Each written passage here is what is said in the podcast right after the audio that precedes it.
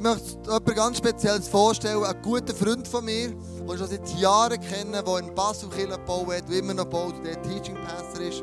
Dr. Manuel Schmid. Und bevor er auf die Bühne kommt, tun wir, ähm, tun wir äh, noch ein paar Sachen zu dir sagen, Manuel. Also, du bist Vater von zwei Kindern, wunderbar. Du bist äh, verheiratet, schon seit x Jahren. Du leitest, bist der Teaching Pastor in ICF Basel. Und was mich so fasziniert bei dir ist, Du bringst mega komplexe Zusammenhänge, kannst du vereinfachen, dass auch jedes versteht. Das ist eine riesige Gabe, die du hast. Und was mich so beeindruckt hat, als ich bei dir bei daheim war, ähm, bin ich mit ihm im Studierzimmer gewesen, und da war wirklich eine Wand voll Bücher. Gewesen. Also wirklich krass voll. Und dann sagte ich, ja Manuel, hast du die alle Bücher gelesen? Das ist ja wahnsinnig. Ich dachte, ja, nicht nur eine, ich sogar zwei oder dreimal. Ähm, und dann hast du eben die Doktorarbeit geschrieben. Und, äh, und dann plötzlich realisierte Manuel, du, für Doktorarbeit brauche ich eigentlich 200 Seiten, aber jetzt habe ich schon 800 Seiten geschrieben. Und dann hast du plötzlich realisiert, oh, ich kann nicht 800 Seiten abgeben, ich muss es abkürzen. Und dann hast du gesagt, komm, ich nehme einfach wieder den ersten Teil, mache ein Vorwort, ein Nachwort und, äh, und gebe die ersten 200 Seiten ab. Und dann habe ich mir überlegt, hätte ich Studenten zu ihm kommen und sagen, kannst du mir die anderen je 200 Seiten geben? Dann habe ich Doktorarbeit, ich kaufe das ab. So würde es in Russland gehen, gell? Dann müssen wir es abgeben und einkaufen. Und was du einfach, äh, was dich auszeichnet, ist, dass du äh, ein brillanter Kopf bist, dass du viele Sachen überlegst. Aber auch, wenn wir vom Movement-Team dir einen Auftrag geben und sagen, Manuel, wir brauchen dein Wissen, wir brauchen dein Vordenkertum, dann geben wir dir gewisse Themen und du, du, du tust es dir durchdenken, überlegen, theologisch, was macht Sinn, äh, was ist, spricht dafür, was spricht dagegen und dann, dann knallst du dich dort rein, wie das so. Wenn wir dieses Jahr auch wieder, oder nächstes Jahr, wollte ich sagen, die Serie Hashtag Jesus machen, und schon dieses Jahr, du bist dabei vor Ostern, die 40 Tage, dann musst du wissen, diese Serie kommt immer aus den Federn von Manuel. Der schreibt das für uns alle zusammen und macht sich mega viel Gedanken äh, dazu und gibt so einen, roten Faden rein, wie könnte das aussehen. Darum es ist es eine mega Ehre, so ein Potenzial, das hat die Bau gesagt, so eine Zuchthengst. hat die Bau gesagt. Auf der Bühne zu haben. Geben wir immer einen Applaus. So cool, Manuel, dass du da bist. Zuchthengst. Das ist gut.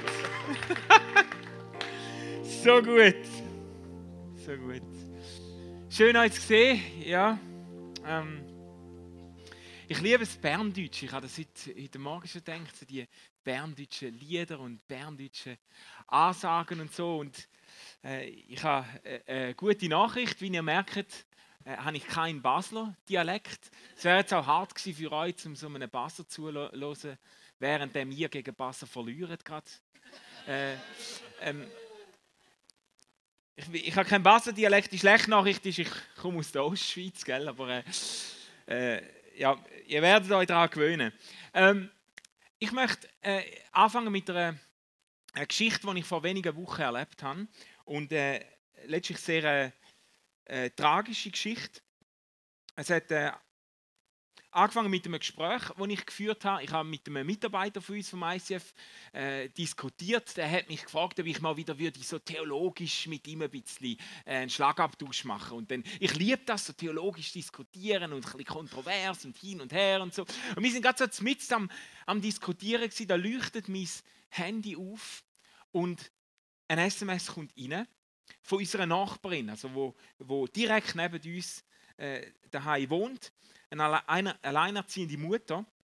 Und äh, nach, äh, die Nachricht hat ihren Sohn betroffen. Wir haben ihn gut kennt. Er, er, er ist, äh, er ist äh, neun, neun Jahre alt und er hat viel mit unseren Kindern gespielt, im Garten raus und im Sommer haben wir Wasserschlachten gemacht mit ihm und grilliert mit ihm und seiner äh, Mutter und so. Und ich habe schon gewusst, dass er einen äh, tragischen Unfall hat vor etwa zehn Monaten. Er ist beim Sportunterricht völlig unerwartet, äh, äh ist er zusammengebrochen und hat einen, einen, einen ähm, Herzstillstand erlitten. Und es ist äh, erschreckend lang gegangen, bis die Ambulanz ist und die haben ihn dann eigentlich müssen wiederbeleben. Und seitdem, äh, in den letzten zehn Monaten, ist er im Wachkoma. Zuerst in der Intensivstation und dann in der Reha. Und die Mutter hat sich so gewünscht, dass er sich wieder erholt. Sie hat äh, sich an Geschichten erinnert oder Geschichten zusammengesucht von Leuten, die aus dem Koma wieder verwacht sind. Und sie hat sich gewünscht, dass er seine, seine körperlichen und geistigen Funktionen kann wieder entdecken, kann wiederfinden. Und sie hat sich gewünscht, dass er zu ihr wieder heimkommt, go wohnen. Und sie haben den Umzug vorbereitet und hat ähm, ist extra vom vierten Stock in den ersten Stock abgezügelt und äh, das Stegenhaus ist rollstuhlgängig umgebaut worden, um sich vorzubereiten äh, auf ihren Alltag als Mutter mit einem, mit einem Bub im Rollstuhl im Wachkoma. Und in dieser Nachricht hat es dann schlussendlich geheißen, dass er, dass er gestorben ist. Eine Woche bevor er heimgekommen wäre, um bei seiner Mutter wieder wohnen. Er hat wieder einen Herzstillstand gehabt wo ihn das Leben gekostet hat. Eine, eine alleinerziehende Mutter ganz allein zurück und wirft extrem viele Fragen auf. Fragen, wo, wo es keine schnelle und einfache Antwort gibt. Und Fragen, wo auch mich zuerst mal in dem Gespräch mit dem Mitarbeiter einfach nur äh, verstummen lassen. Oft ist es gescheit, in solchen Situationen zuerst einmal zu schweigen und nicht gerade eine Erklärung zu suchen. Auch, auch wenn man Theologie studiert hat und gerade wenn man Theologie studiert hat, weil oft sind die Antworten, wo einem auf der Zunge liegen, besonders wenn man sich, wenn man lang studiert hat, die Antworten sind nicht unbedingt die besonders hilfreichen und tröstlichen. Man könnte sich natürlich die Frage stellen, ja, also wenn Theologen zu so einer so einem Schicksal, zu, so, zu, der Realität von dem Leben nichts Gescheites zu sagen haben. Und die, die, ich meine, die Geschichte, die ich jetzt erzählt habe, die geht mir sehr nach, wie sie in meinem unmittelbaren Umfeld passiert ist. Aber die steht quasi exemplarisch für Millionen von Einzelschicksalen, wo Menschen erleiden. Und sie steht letztlich auch für kollektive ähm, äh, Katastrophen, wo wir an der Tagesschau praktisch jeden Tag können beobachten. Und wenn Theologen zu so etwas nicht viel Gescheites zu sagen haben, oder vielleicht müsste ich es anders sagen, sie haben schon viel Gescheites zu sagen, gell? Äh, es sind ja ganze Regenwälder abgeholzt worden, um das Papier herzustellen für die Bücher, wo sich mit, dem, mit Gott und dem Leid beschäftigen, oder? Also, Theologen haben schon viel Gescheites gesagt dazu, aber oft nicht so viel Hilfreiches oder Tröstliches. Und man könnte sich dann schon fragen, ja, so, wenn Theologen zu zu dem, zu so einer, zu der Realität, zu der harten Realität von dem Leben, nicht viel hilfreich zu sagen haben. Für was ist denn eigentlich die Berufsgattung noch zu brauchen? Handelt es sich, handelt sich bei Theologen nicht um eine Spezies, wo man getrost könnte aussterben lassen, ohne Verlust für die Menschheit? Also jetzt so als Gedankenspiel, wenn jetzt alle Theologen äh, in dem Moment von ihrem eigenen Büchergestell erschlagen würden, oder? würde uns denn wirklich etwas verloren gehen? Ähm, ich habe darum das Thema gewählt für, für heute Abend, warum die Welt Theologen braucht warum die Welt Theologen braucht. Und ich möchte euch, äh, ich möchte euch drei so gängige Vorurteile gegen Theologie vorstellen und möchte darauf reagieren.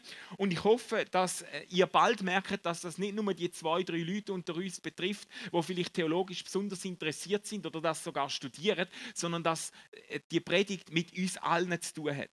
Also drei Vorurteile gegenüber Theologie und gegenüber Theologen. Das erste, Theologie ist kompliziert. Theologie ist kompliziert. Wo ich mich vor 13 Jahren beworben habe im ICF Basel als Pastor. Ich habe gerade so mein Studium abgeschlossen, das ICF kennengelernt und dachte, ja, das wäre eigentlich toll, zum da mitschaffen. Und mir ist dann eine Probepredigt aufgebrummt worden. Die damaligen Pastoren haben gesagt, ja, den wollen wir zuerst mal hören. Und so ganz so schlecht ist es, glaube ich, nicht rausgekommen, weil ich in den nächsten Wochen ein Gespräch hatte mit den beiden damaligen Leitern vom ICF Basel. Und ich kann mich noch gut erinnern, wie sie dann in dem Gespräch so vorgelernt sind und gesagt haben, die Predigt war nicht schlecht gewesen. Und wir, wir sind bereit, um dich anzustellen, obwohl du Theologie studiert hast. obwohl du Theologie studiert, studiert hast. Theologie als ein, ein Handicap von einem Pastor. Theologie als ein, ein Wermutstropfen, wo man muss schlucken Was für eine Idee steht dahinter? Eine ist sicher, Theologie ist kompliziert. Und Theologen machen äh, Sachen kompliziert. Wer so lange studiert und über Gott und die Welt nachdenkt, der verliert irgendwann den Anschluss an die Realität. Und wir brauchen im ICF jemanden, das ist sicher klar gewesen, oder? Wir brauchen jemanden, der auf dem Boden geblieben ist. Wir brauchen einen, einen normalen Menschen, der ins Leben von normalen Menschen hineinreden kann. Wir brauchen nicht so einen Fachidiot, nicht so einen Wasserkopf, nicht so einen Bücherfutzi, wo man zuerst abstauben muss, bevor man kann auf die Bühne stellen kann. Ähm, Theologen machen doch alles nur kompliziert. Und ich muss zugeben, ja, manchmal schon. Ja, manchmal Manchmal stimmt das wirklich. Man, man könnte jetzt natürlich sagen, ja gut, Theologie ist auch eine Wissenschaft, ist eine Fachdisziplin. Oder? Und in jeder Fachdisziplin gibt es auch eine Fachsprache, die nicht unbedingt alle automatisch verstehen. Das ist der Grund, warum, wenn du im Spital landest und Ärzte sich an deinem Bett über deine Diagnosen unterhalten, du hast keine Ahnung, von was sie reden.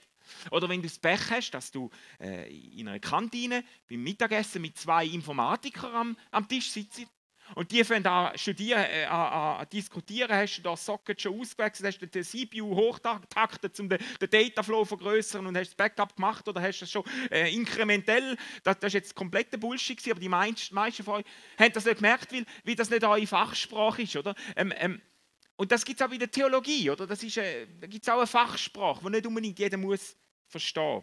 Aber oft, und das gebe ich gern zu, oft wird der Bogen überspannt. Oft auch Theologen verstecken oft ihre eigene Unsicherheit hinter ihrem hochgestochenen Geschwurbel und ihre eigene Lebensuntauglichkeit hinter diesen komplizierten Sätzen. Ich könnte euch unzählige Beispiele nennen aus dem Unibetrieb oder auch äh, aus dem Lesen von bestimmten Büchern, wo ich irgendwann müssen, laut rauslachen weil ich denke, wie kann man nur einen so einen einfachen Zusammenhang so unnötig kompliziert ausdrücken. Und der Effekt ist dann, alle, die es lesen, denken, leck, ich bin so dumm wie drei Meter Feldweg, oder? Und, und der, der es geschrieben hat, hat sich natürlich als der Schlauste von allen können, äh, durchsetzen und hat sein fragile Ego können stärken und wir müssen jetzt, da können wir uns schnell darauf einigen, äh, auf das hat die Welt nicht gewartet, das wird keine vermissen. Von, von mir aus, also die Büchergestelle können kippen von mir aus. Gell? Ähm, aber verstehen Sie, es, es, gibt, es gibt Sachen, die man unnötig kompliziert macht. Aber es gibt auch Sachen, die sind einfach kompliziert, oder? Äh, das Leben ist manchmal saumässig kompliziert. Also ich weiß nicht, wie es euch geht, aber ich finde das Leben manchmal saumässig kompliziert. Der, einer der beliebtesten Beziehungsstatus auf Facebook über Jahre hinweg ist sie, es ist kompliziert. Ja, warum? Weil Beziehungen manchmal kompliziert sind. Und wenn man Gott dazu nimmt, dann werden auch nicht automatisch alle Sachen einfacher. Verstehen Es gibt komplizierte Bereiche in deinem Leben. Wenn du den Glauben noch dazu nimmst, dann wird es noch komplizierter. Und ich bin überzeugt, wenn wir möchten unserem eigenen Leben gerecht werden und wenn wir im Leben von anderen Menschen möchten gerecht werden, dann sollten wir uns gerade als Christen mit der Komplexität vom Leben anfreunden. Kann ich ein Amen haben? Ja, die, die Überzeugung lässt wünschen übrig. Und ähm, ich, ich weiß, Komplexität, das ist jetzt kein so ein, ein, ein populärer Aufruf, oder? Besonders wir als Evangelikale, wir sind verliebt auf verliebte, einfache Antworten auf hochkomplexe Probleme. Wir sind verliebte, schwarz-weiße Lösungen für vielfarbige Aufgaben. Und ich habe das, ich habe das Bedürfnis kann ich extrem gut nachvollziehen. Ich habe, ich habe das sau gern. Einfache Antworten. Es ist einfach so, nee, nicht alle einfachen Antworten, aber die meisten einfachen Antworten sind zwar einfach, aber falsch. Und darum glaube ich, sollten wir den Mut haben, um uns mit der Komplexität vom Leben anzufreunden. Und manchmal habe ich das Gefühl, Manchmal habe das Gefühl, Christen sind in dieser Hinsicht manchmal fast ein bisschen schizophren.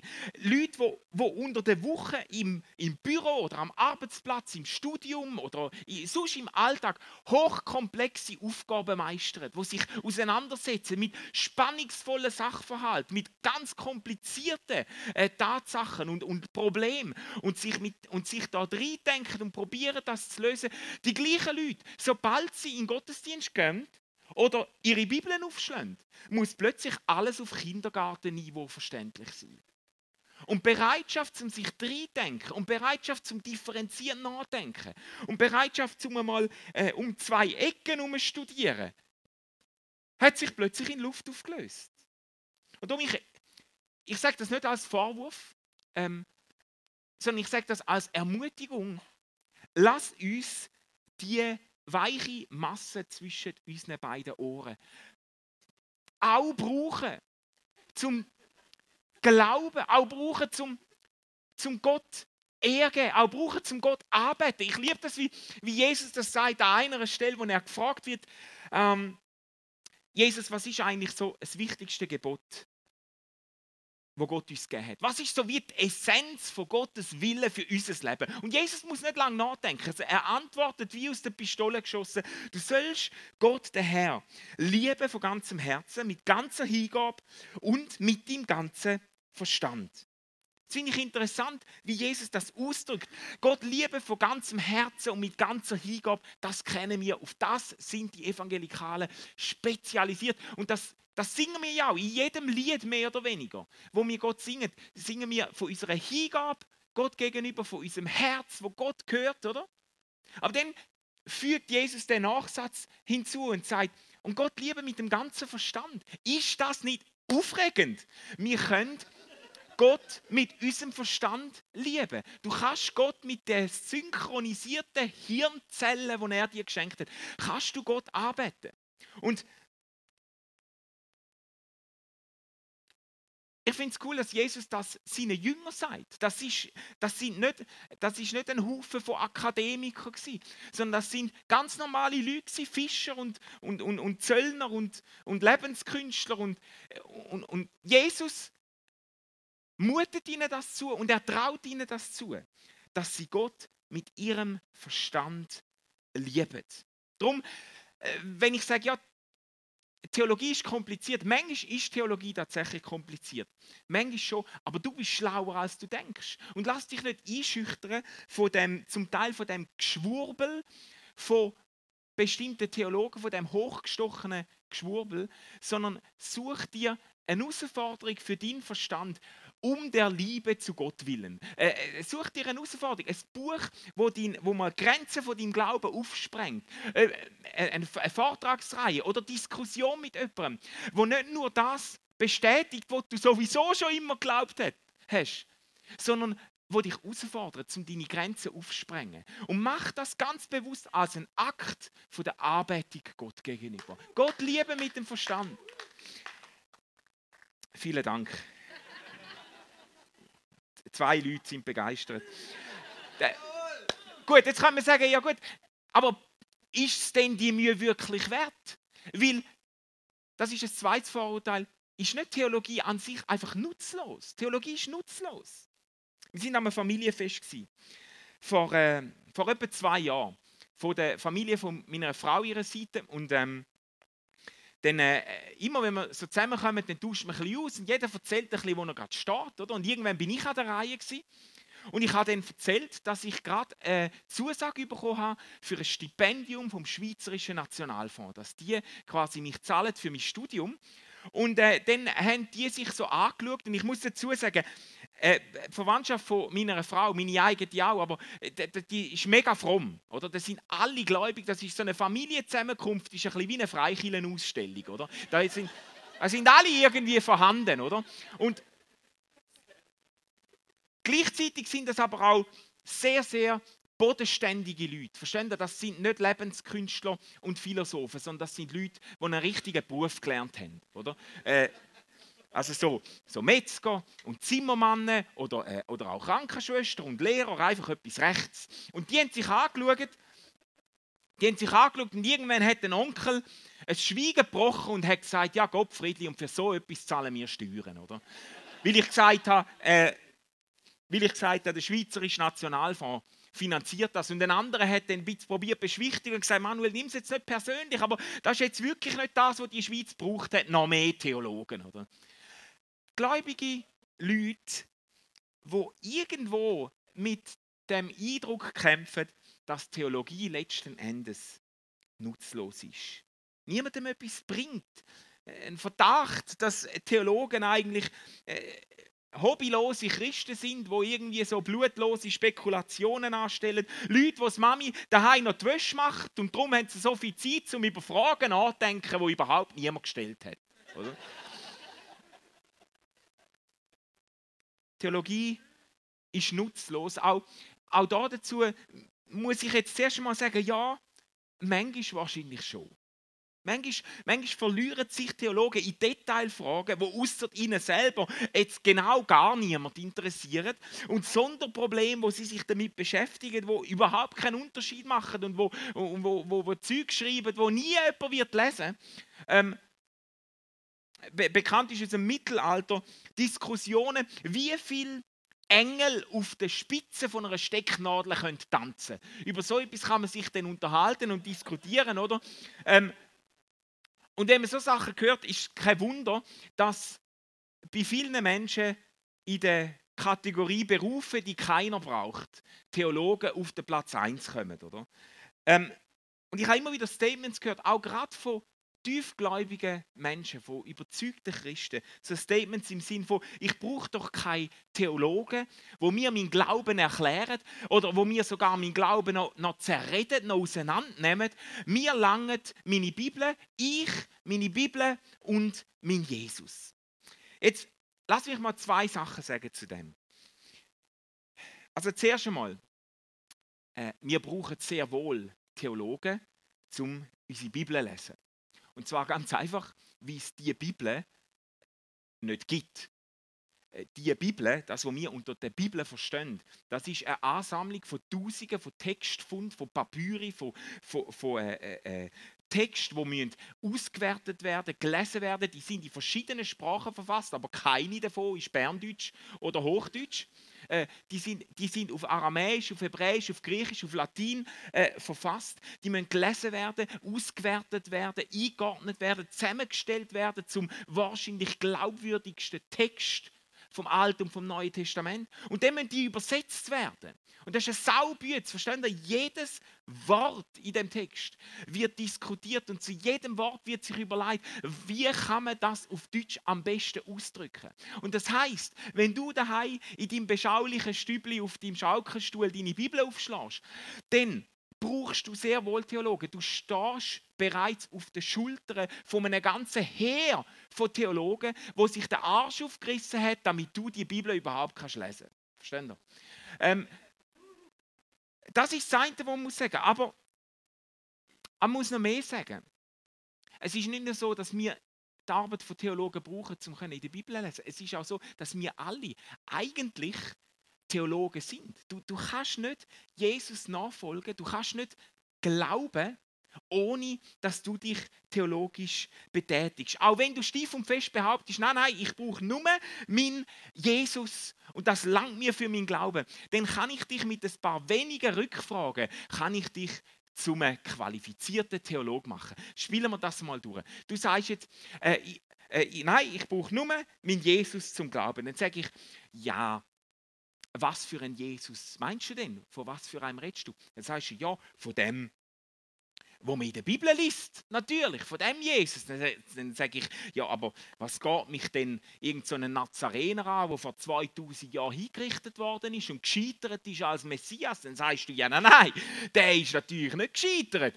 Der ist Gott und der ist auferstanden. Dann sage ich, ja was, der ist Gott gewesen. Wie soll ich das verstehen? Der hat ja auch bettet zu Gott. Zu wem hat er denn bettet, wenn er selber Gott war? Glaubst du an zwei Götter? Dann sagst du, nein, äh, das ist, denke Jesus ist ein Teil von der Dreieinigkeit. Dann sage ich, ja, jetzt es schon an drei Götter. Dann sagst du, nein, nein, das ist, denke Vater, Sohn und Geist sind drei Personen, die zusammen ein Gott sind. Und dann sage, dann sage ich, ja, aber das ist also saumäßig kompliziert. Und dann sagst du, ja, das Leben ist auch kompliziert. Manchmal muss man bereit sein, zum komplizierte Gedanken anstellen und schon haltest du meine Predigt. Verstehst du? Ähm, was ich.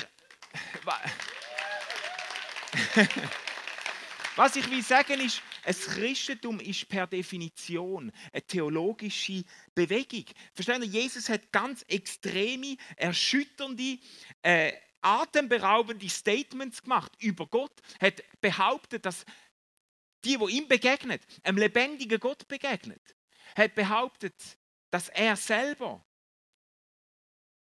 Gott ist.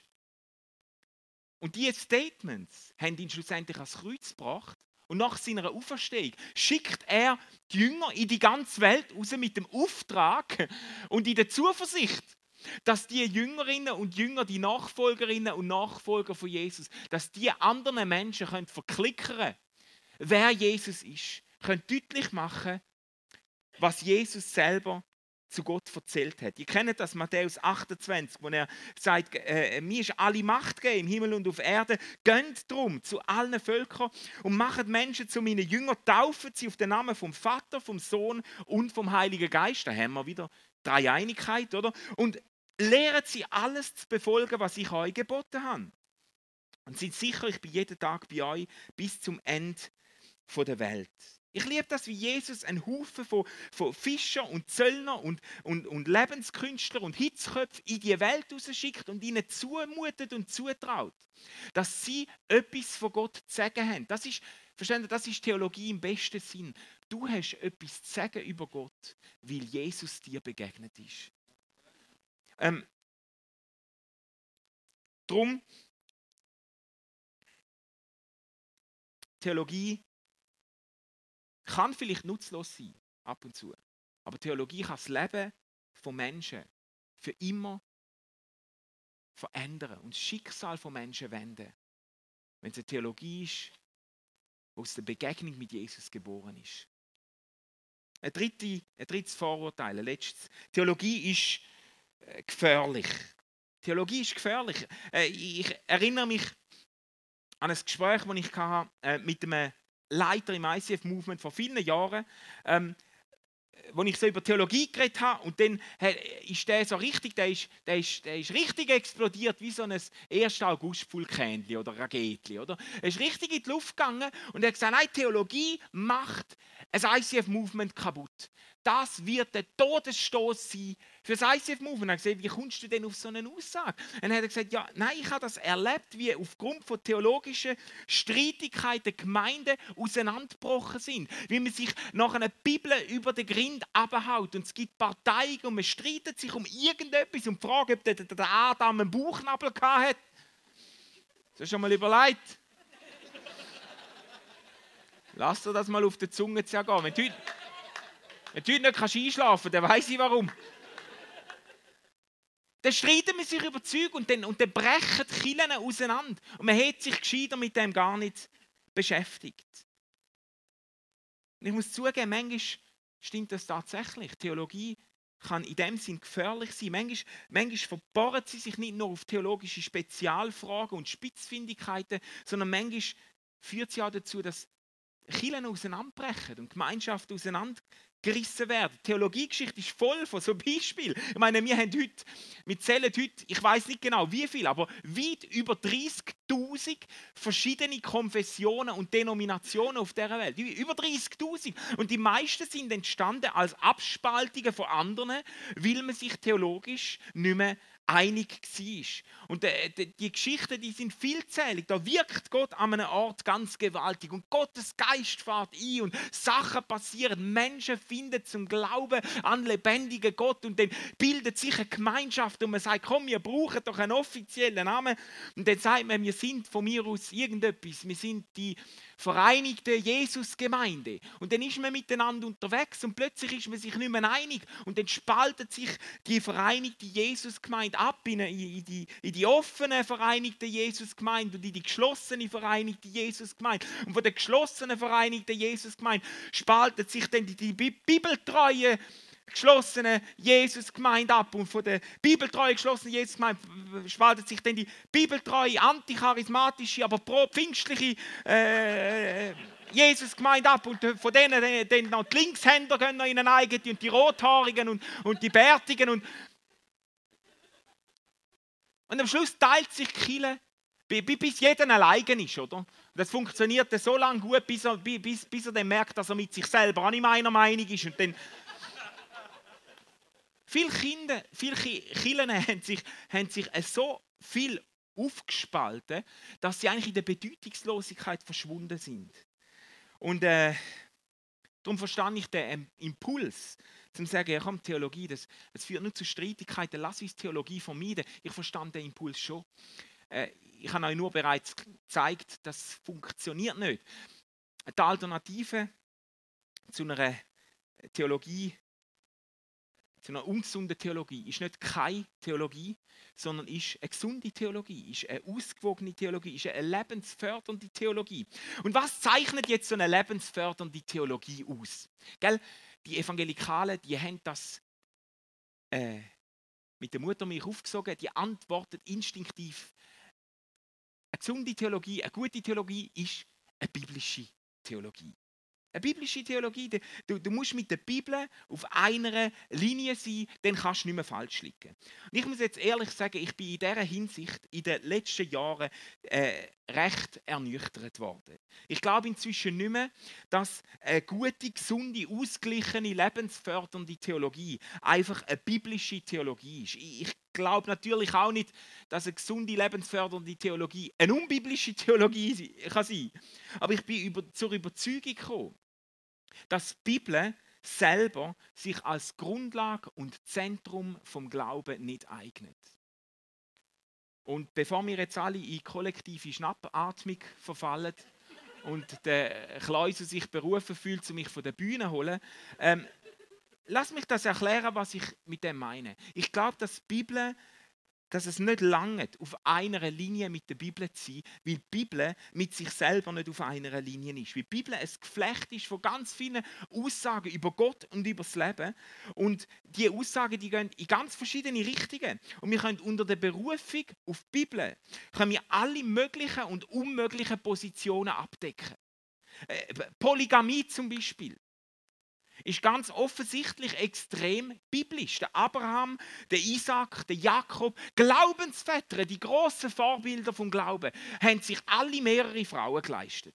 Äh, der, der, David hat zahllose Frauen gehabt. Der große König von Israel, der Verfasser von unseren geliebten Psalmen, mehrere, mehrere Frauen gehabt. Der, sein Sohn, der Salomo, der, ich meine, der hat, den, der hat auf die Spitze getrieben, gell? Wortwörtlich. Der der hat 1000 Frauen und 700 Nebenfrauen gehabt. Und an den Stellen, die ich jetzt genannt habe, an den meisten Stellen, wird Polygamie nicht nur nicht verurteilt, sondern Polygamie wird sogar als ein Geschenk, als ein Segen von Gott ausgewiesen. Mord und Totschlag ist furchtbar biblisch. Durch die ganze Geschichte von Israel zieht sich eine blutige Spur von Gewalttaten. Und auch da ist es nicht nur so, dass die Bibel die Taten an vielen Stellen nicht verurteilt, sondern es ist sogar so, dass viele von diesen Gewalttaten im Namen vom biblischen Gott verübt worden sind. Sklaverei ist auch unheimlich biblisch. Sogar Alt- und Neutestamentlich. Im Alten und im Neuen Testament ist man selbstverständlich davon ausgegangen, dass zu einer funktionierenden Gesellschaft die Arbeit von Sklaven gehört. Äh, es gibt im Neuen Testament bestimmte Anzeichen, dass der Paulus gehofft hat oder damit gerechnet hat, dass die Sklaverei quasi von innen heraus transformiert wird. Das finden wir im Philemon-Brief zum Beispiel. Aber grundsätzlich ist man im Alten und Neuen Testament davon ausgegangen, eine funktionierende Gesellschaft schließt Sklaverei ein. Und all die Stellen, die ich jetzt genannt habe, äh, verstehen Sie, das ist, jetzt, das ist jetzt kein Gedankenspiel, das wir jetzt gemacht haben. Das sind Sachen, die in der Geschichte der Christenheit sind die Stellen dankbar gebraucht worden, um genau diese Sachen rechtfertigen, zum Polygamie rechtfertigen, zum Todesstraf rechtfertigen, Folter, Sklaverei, bis in unsere Zeit ähm, werden so Sachen gerechtfertigt unter Referenz auf biblische Texte. Was ich will sagen mit dem ist einfach das. Du kannst die Bibel brauchen, um die zweifelhaftesten und hochproblematischsten Vorstellungen zu rechtfertigen. Und das Commitment, ich will einfach biblisch sein mit meiner Theologie, ist offensichtlich nicht halb so klar, wie wir es gerne hätten und ist offensichtlich auch nicht halb so viel wert, wie wir vielleicht denken. Biblisch lange nicht als Grundvoraussetzung für eine gesunde Theologie. Ähm, du kannst auch mit einer biblischen Theologie noch grausam ins Kraut steuern. Also wir brauchen ein anderes Kriterium und Gott sei Dank gibt uns die Bibel selber ein anderes Kriterium. Die Bibel selber lupft uns darauf an, ein anderes Kriterium anzuwenden. Nicht nur zu sagen, eine biblische Theologie, sondern ähm, über das auszugehen. Die Bibel ist kein, verstehen die Bibel ist kein flaches Buch. Viele Evangelikale lesen die Bibel wie ein flaches Buch, wo alle Aussagen auf der gleichen Bedeutungsebene sind und wo alle Aussagen gleich viel, äh, gleich viel Gewicht haben. Aber die Bibel selber will sich nicht so verstanden haben. Die Bibel selber macht uns deutlich, dass sie nicht ein flaches Buch ist, sondern die Bibel gleicht an einer Bergwanderung. Wenn du die Bibel liest, dann bewegst du dich auf einen Höhepunkt, auf einen Zenit zu, auf eine Bergspitze. Und die Bibel macht unmissverständlich klar, wo die Bergspitze liegt. Und die Bibel macht klar, dass alles, was du in der Bibel liest, soll von dieser Bergspitze aus gelesen werden. Und ich könnte das an den unterschiedlichsten äh, Stellen zeigen. Aber ich liebe es, wie es im Hebräerbrief beschrieben wird. Hebräer Kapitel 11. Da haben wir ähm, zuerst wie Geschichte vom Alten Testament nochmal aufgerollt. Das ist die kondensierteste Zusammenfassung vom Alten Testament. Im Kapitel 11 vom Hebräerbrief wird uns in Erinnerung gerufen, der Weg, wo Gott mit Israel gegangen ist. Mit Abraham, Isaac, Jakob, David, Propheten, alles wird uns nochmal vor Augen geführt. Und dann spitzt sich der ganze Rückblick auf die Geschichte von Israel, spitzt sich zu. Eben auf Bergspitze, aufs Zentrum von unserem Glauben. Und dann lesen wir folgendes: Hebräer 12 am Anfang, die erste Vers. Wir wollen den Wettlauf bis zum Ende durchhalten, für den wir bestimmt sind. Das machen wir, indem wir unsere Augen auf Jesus gerichtet halten von dem unser Glaube von Anfang bis zum Ende abhängt. Wir, wir richten unsere Augen auf, auf Jesus. Eine Über Übersetzung sagt, wir schauen nicht nach rechts und nicht nach links. Wir schauen allein auf Jesus. Und von ihm hängt unser Glaube ab. An ihm machen wir unseren Glauben fest. Versteht ihr? Was ich will sagen mit dem ist, ein Zentrum und Grundlage von unserem Glauben ist letztlich nicht ein Buch, sondern eine Person. Und das ist ein Unterschied. Und ich würde mir so wünschen, wenn uns das immer mehr aufgeht. Es ist eine Person, die bezeugt wird in dem Buch. Aber wir lesen das ganze Buch aus der Begegnung mit der Person heraus. Wir lesen das ganze Buch von Jesus her. Wir verstehen, wer Gott ist, indem wir auf Jesus schauen. Und wir verstehen, zu was für einem Leben wir berufen werden, indem wir auf Jesus schauen. Und von Jesus her lesen wir auch die ganze Bibel. Äh, das, man kann das auch unzählige, am Anfang vom Hebräerbrief heißt, das erste Kapitel heißt, nachdem Propheten auf vielfältige Art und Weise zu uns geredet haben. Angespielt wird wieder aufs Alte Testament. Alle Verfasser vom Alten Testament gelten äh, im, im äh, jüdischen Denken als Propheten. Oder? Die, die uns das Alte Testament überliefert haben, die haben auf vielfältige Art und Weise von Gott geredet. Und dann wird wie eine Linie gezogen und da heißt jetzt aber, jetzt aber hat uns Gott gezeigt, wer er wirklich ist. Sein Charakter heißt im, im Griechischen, sein Abdruck in Jesus Christus. Verstehen Sie? Es ist wie, wenn du äh, das ist nicht gemeint zum Alten Testament abwerten oder zum irgendwie den Rest von der Bibel abwerten. Aber das macht klar, wo ist Bergspitze? Bergspitze ist eine Person. In dieser Person begegnet uns Gott höchstpersönlich. In dieser Person definiert sich Gott. Und wir lesen die ganze Bibel von dieser Person her. Und es ist wie, verstehen es ist wie wenn, wenn alles andere, was über Gott geschrieben wird, ist mega hilfreich und mega äh, äh, ähm, wichtig. Es sind wie Sterne am Nachthimmel. Aber wenn Jesus kommt, geht die Sonne auf. Wenn Jesus kommt, geht die Sonne auf. Und dann, dann siehst du alles im Licht von dem Jesus, was sich gezeigt hat. Oh, ich könnte noch weitermachen, aber jetzt muss ich, jetzt muss ich Kurve finden. Jesus ist die beste Theologie.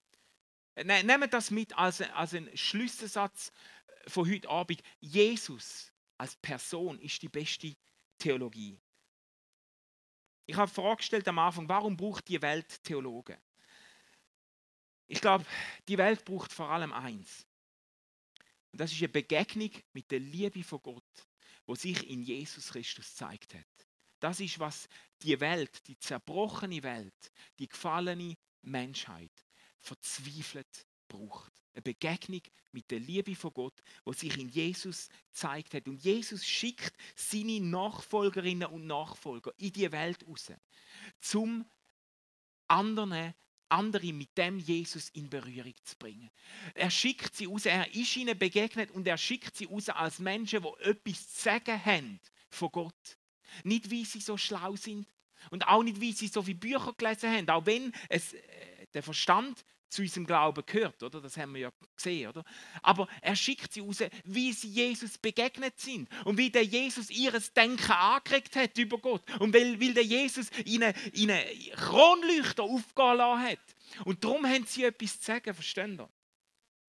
Und ich wünschte mir, wir können uns da, darauf einigen, als ICF Movement, als ICF Chile, wir können uns einigen auf Jesus als Person im Zentrum von unserem Denken und von unserem Glauben. Wir denken, und das tönt ein bisschen wie so eine Sonntagsschulweisheit, ja, das ist ja nichts Neues, das ist ja, das tönt harmlos. Leute, das ist extrem radikal. Wer Gott ist, lesen wir ab am Leben von Jesus. Wie Gott funktioniert, lesen wir ab am Leben von Jesus. Auf das würde ich mich gerne einigen. Sonst, ich sage immer, manchmal glauben mir das die Leute nicht, die meisten passen. Ich sage immer, ich, ich wünschte mir nicht einmal heimlich, dass alle gleich denken und gleich glauben wie ich. Nicht, also wirklich nicht. Wirklich nicht. Wenn heute Abend, heute Nacht, würde eine kleine Fee an mein Bett kommen, mir würde sagen, du hast einen Wunsch frei für deine Kinder. Ich würde nicht auf die Idee kommen, zu mir wünschen, dass alle genau gleich denken und genau gleich glauben wie ich. Ich würde nicht auf die Idee kommen, mir das zu wünschen. Wisst ihr warum? Das ist nicht gesund. Das, ist, nur in einer Sekte denken alle gleich und glauben alle gleich. Und ich, bin, ich, bin, ich eigne mich halt extrem schlecht als Sektenführer. Ich finde das auch eine extrem unattraktive Jobdescription, oder? Ja, ich finde, eine gesunde Kille ist eine Kille, wo Leute unterschiedliche Erfahrungen machen mit Gott, wo Leute Bibeltext unterschiedlich lesen, wo Leute ihren Glauben unterschiedlich verstehen, aber verstehen ihr nicht isoliert, jeder in seiner kleinen eigenen theologischen Systematik drin, sondern miteinander unterwegs sind und diskutieren und austauschen und lernen voneinander, aber mit einem gemeinsamen Fokus und einem Fokus nicht einfach nur auf ein Buch, sondern auf eine Person. Das ist, was wir der Welt zu sagen haben. Das bringt mich zurück zu der Geschichte mit dem Bub aus unserer Nachbarschaft, wo so tragisch ums Leben gekommen ist. Als ich die SMS bekommen habe von unserer Nachbarin, hat sie mich nicht nur informiert über den Tod von dem Bub, sondern sie hat auch gewusst, dass ich Pfarrer oder Priester oder Geistlicher oder irgendetwas so bin und hat mich gefragt, ob ich nicht würde, sie wüsste sonst niemand, sie kenne sonst niemand, ob ich nicht würde Abdankung machen, Beerdigung von dem Bub. Und ich habe sofort zugesagt. Ich habe augenblicklich zugesagt, aber nicht mit, der, mit dieser stolzen Zuversicht, dass ich nach zwölf Jahren Theologiestudium so viel Gescheites zu sagen habe an so einer Beerdigung, sondern ich habe zugesagt mit Angstschweiß auf der Stirn und mit einem Gebet in meinem Herz. Jesus, zeig dich an dieser Beerdigung. Und ich habe das Programm über den Haufen geworfen in dieser Woche und habe mit der Trauerfamilie den den Abdankungsgottesdienst vorbereitet. Und sie haben dann die größte Kapelle auf dem größten Friedhof in Basel reserviert, wie sie mit vielen Leuten gerechnet haben. Und tatsächlich ist die Kapelle pumpevoll gewesen. Hunderte von Leuten hinten sind die Leute gestanden an der Wand.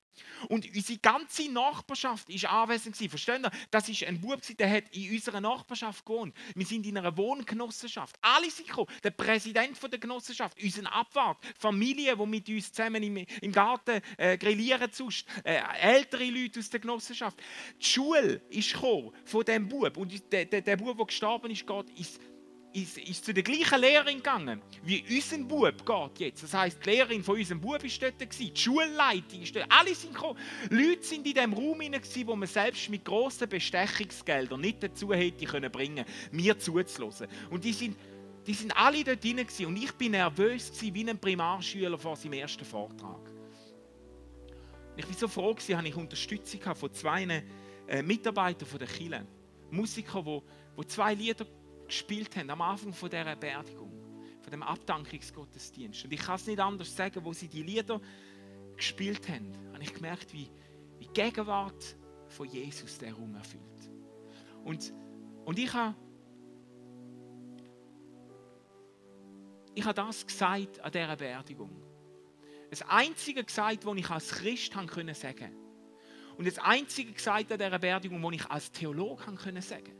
Ich habe, ich habe nicht probiert, erklären, warum das passiert ist. Ich habe schon gar nicht probiert, erklären, warum das so hat müssen passieren oder besser war, dass es so passiert oder warum Gott das hat wollen oder was Gott sich erst dabei gedacht hat. Ich glaube, äh, ich glaube sowieso nicht, dass er das hat wollen. Ich, habe, ich habe das nicht erklärt. Ich habe, ich habe über den Gott geredet, wo sich uns in Jesus zeigt, wo uns seine Liebe beweist in Jesus Christus. Und die Liebe wird das letzte Wort haben. Nicht die Verzweiflung der Eltern wird das letzte Wort haben, sondern die Liebe von dem Gott, wo uns in Jesus begegnet. Nicht der Schmerz der Angehörigen, nicht der Tod von dem Bub wird das letzte Wort haben sondern die Liebe, wo uns in Jesus begegnet. Und die Liebe von Jesus lässt sich jetzt schon erfahren. Die lässt sich jetzt erleben. Und das habe ich den Leuten zugesprochen. Das ist das Einzige, was ich sagen konnte. Und ganz ehrlich, ich glaube, es ist das Einzige, was hilfreich und tröstlich war in diesem Moment. Jesus ist die beste Theologie. Lass uns beten. Jesus, ich, ich danke dir, dass du uns deine Liebe bewiesen hast. Und danke, dass es eine Liebe ist, wo, wo unseren Verstand übersteigt, wo unseren Verstand sprengt, aber gleichzeitig eine Liebe ist, wo wir mit unserem Verstand auch nachdenken können, wo wir nachjagen können.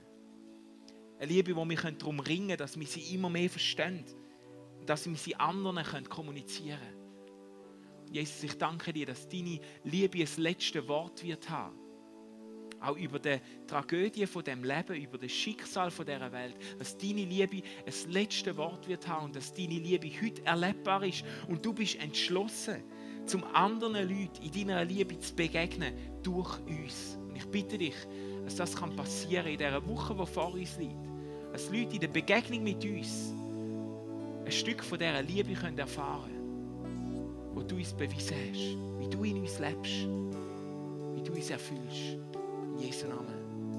Amen.